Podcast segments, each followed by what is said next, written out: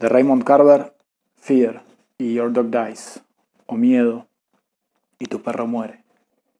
Fear. Fear of seeing a police car pull into the drive. Fear of falling asleep at night. Fear of not falling asleep. Fear of the past rising up.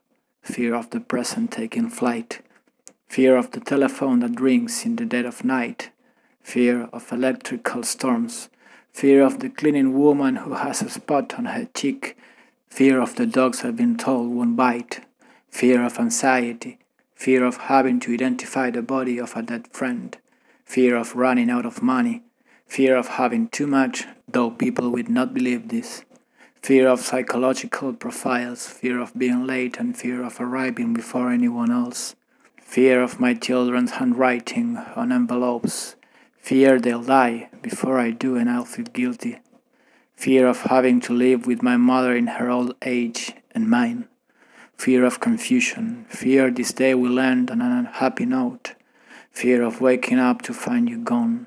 Fear of not loving and fear of not loving enough. Fear that what I love will prove lethal to those I love. Fear of death. Fear of living too long.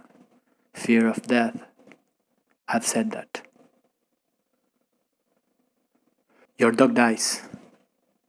It gets run over by a van. You find it at the side of the road and buried. You feel bad about it. You feel bad personally, but you feel bad for your daughter because it was her pet and she loved it so. She used to croon to it and let it sleep in her bed. You write a poem about it. You call it a poem for your daughter about the dog getting run over by a van and how you looked after it, took it out into the woods and buried deep, deep, and that poem turns out so good.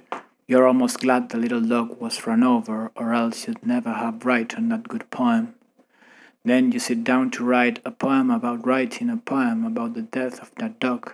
But while you're writing, you hear a woman scream your name, your first name, both syllables, and your heart stops. After a minute, you continue writing. She screams again. You wonder how long this can go on.